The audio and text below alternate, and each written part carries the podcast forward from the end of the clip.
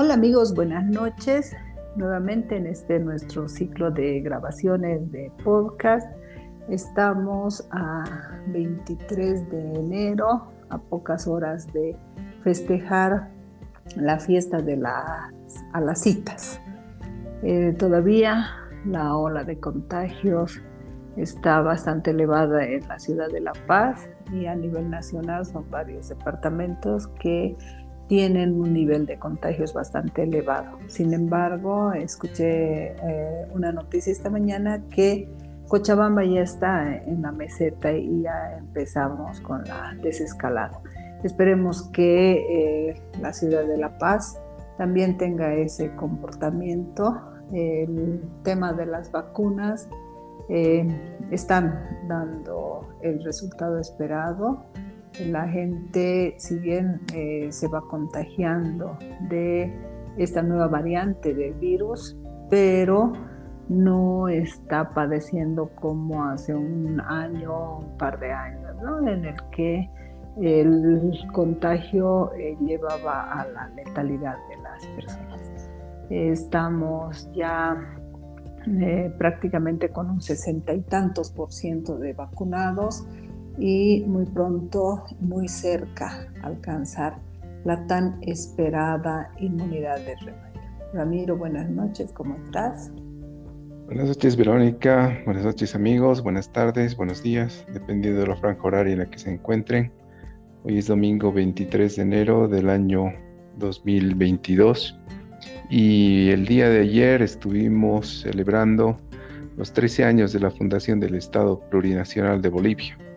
Eh, por razones de bioseguridad y porque nos encontramos precisamente en esta cuarta ola, muchos de los actos que estuvieron programados para este evento pues fueron suspendidos y se llevó únicamente una ceremonia en Casa Grande del Pueblo con la participación del presidente, el vicepresidente, donde eh, se eh, presentó una ofrenda a la Pachamama y bueno, eh, estuvieron también eh, concentrados en una cantidad muy, muy reducida los principales eh, actores políticos de nuestro estado. en esa ocasión, el presidente y el vicepresidente emitieron un discurso donde pues se hacía referencia precisamente a estos 13 años de la fundación, ¿no? Ya que el 22 de enero del año 2009 se promulgaba la constitución política del Estado donde se establecía y se establece al Estado plurinacional de Bolivia. El mes de enero del año 2009 es gracias a un referéndum constituyente se aprueba nuestra nueva constitución política del Estado, con la cual nace Bolivia como un Estado plurinacional, pluricultural el preámbulo en nuestra constitución política es bastante interesante y bastante emotivo, ¿no? Nos habla de cómo fue, eh, se fue creando nuestro país con la Amazonía, el Chaco, el altiplano, los llanos y los valles, y eh, cómo la madre tierra fue eh, poblando todo lo que es el Estado plurinacional con rostros diferentes, ¿no? Eh, esta nueva constitución política nos habla principalmente de ello, de la pluriculturalidad. Tenemos 34 naciones eh, originarias que eh, son reconocidas a partir de esta nueva constitución política del Estado, al igual que los varios idiomas. Eh, gracias a esta constitución política del Estado, Bolivia deja de ser una, una patria o una nación católica, ¿no? Ya eh, hablamos de un Estado laico y en la misma constitución nos habla de la fortaleza de la Pachamama y también gracias a Dios. Estamos eh, ya con un tema eh, de desprendimiento de lo que es la colonia española, quienes llegaron con la religión católica a imponernos como una nación con esa religión. En la anterior semana hablábamos precisamente de ese tema, ¿no? El cómo eh, los colegios estaban obligados a llevar como materia la materia de religión en la que eh, se profesaba o se practicaba el catolicismo. Hoy en día eh, no están obligados los niños a, tener este, esta religión como base.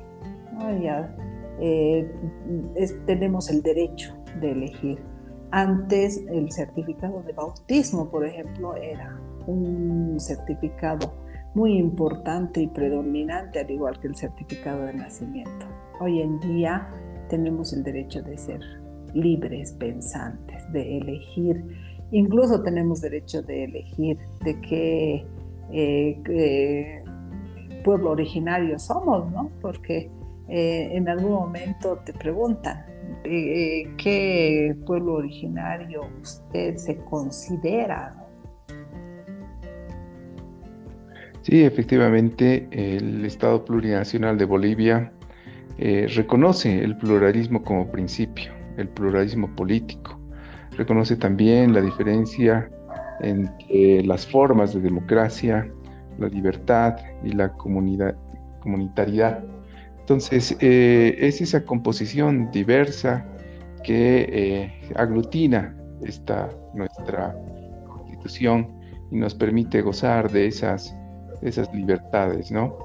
Decía que ayer con la ofrenda a la Pachamama se iniciaron los actos protocolares en, que, el que participaron precisamente las principales autoridades de este nuestro estado y otros representantes del Poder Ejecutivo.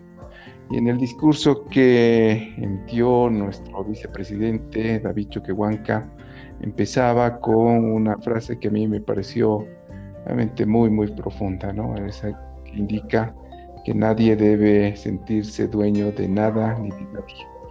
Y es verdad, en realidad lo que nosotros tenemos que hacer es aportar con nuestro trabajo, con nuestro esfuerzo, con nuestra honestidad al momento de desarrollar nuestras actividades para lograr que este Estado plurinacional crezca, crezca y se fortalezca, ya que es el único camino, el trabajo arduo, el compromiso que nos va a permitir alcanzar esos indicadores que manifestaba el presidente en su discurso, donde hay una expectativa muy grande por el crecimiento que va a alcanzar nuestro país durante esta gestión 2022.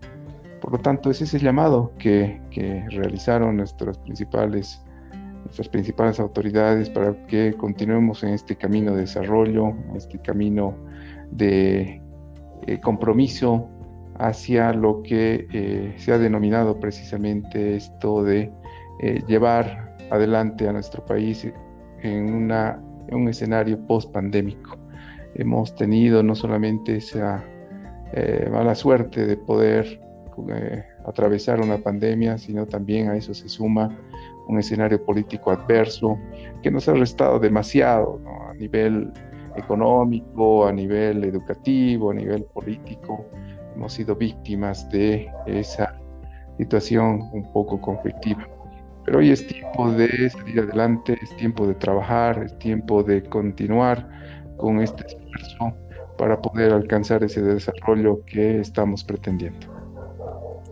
Esa frase que mencionas, eh, que la dijo el vicepresidente, es realmente bastante fuerte, ¿no? Es una frase muy espiritual, porque realmente el momento en que uno desencarna de este espacio no se lleva nada. Por eso no somos dueños de nada. El tema del apego es pues parte de ese egocentrismo, de ese eh, tener y poseer las cosas materiales. Realmente el, eh, eh, este señor Choquehuanca, nuestro vicepresidente, tiene un pensamiento bastante espiritual, ¿no? Siempre lo demuestra en, todos sus discursos. Y bueno, el de ayer no fue diferente al discurso que tuvo el día de su posesión, en el que habla de vivir bien y vivir en comunidad, el eh, no hacer daño a nadie. Él siempre este, tiene un pensamiento de unidad, de unidad en todos los actores, tanto políticos como los actores de vida, ¿no? Eh, otra parte que me parece también muy interesante en esta nueva constitución política es los derechos que habla eh, de las mujeres. Eh, antes de esta constitución, tal vez la anterior constitución hablaba mucho en masculino.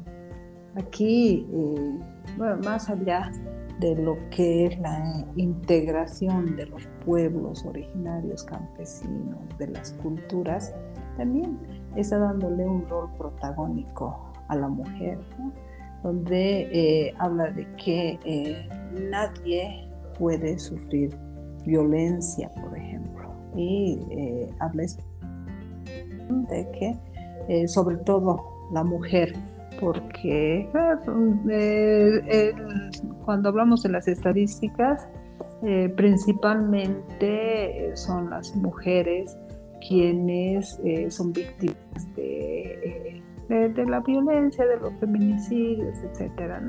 Entonces, esta nueva constitución política, además de integrarnos como nación y como naciones, pluriculturales, eh, también eh, plurihablantes, porque hay lenguajes, lenguas diferentes.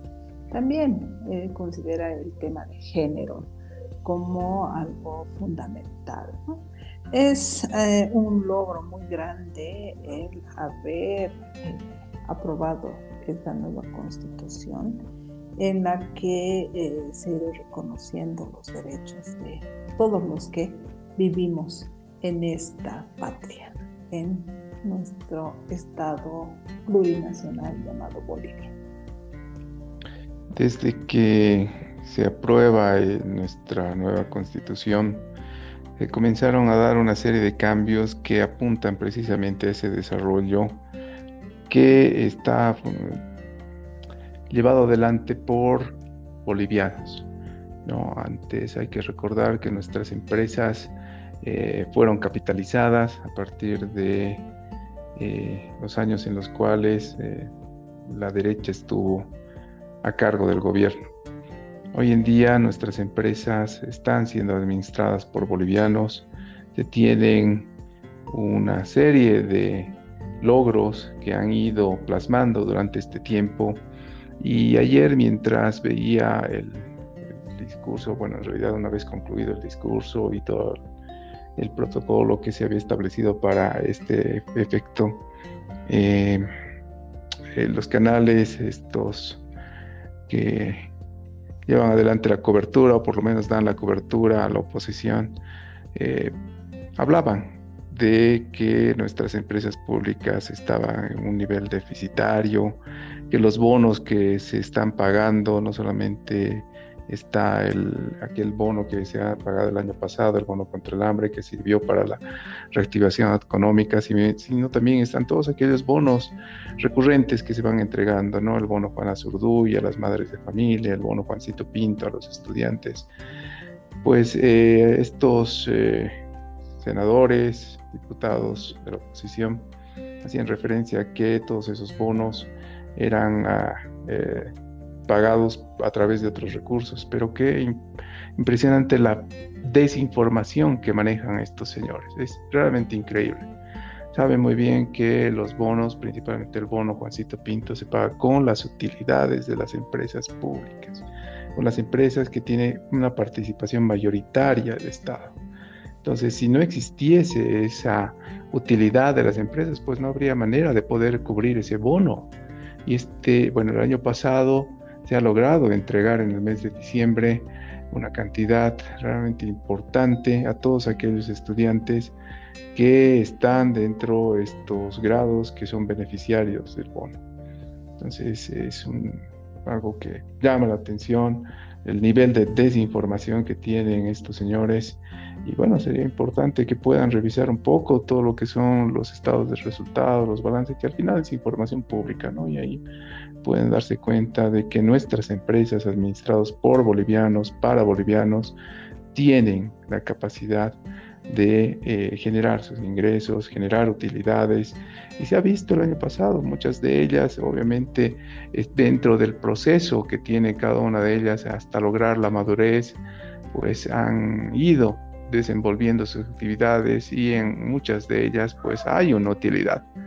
Entonces, eh, es, triste que, un, un, logro tan grande, un sacrificio, un trabajo de muchos bolivianos, sean desmerecidos por otros bolivianos, cuando muy por el contrario deberíamos alentar ese desarrollo, deberíamos acompañar ese esfuerzo. No, pero bueno, estamos así.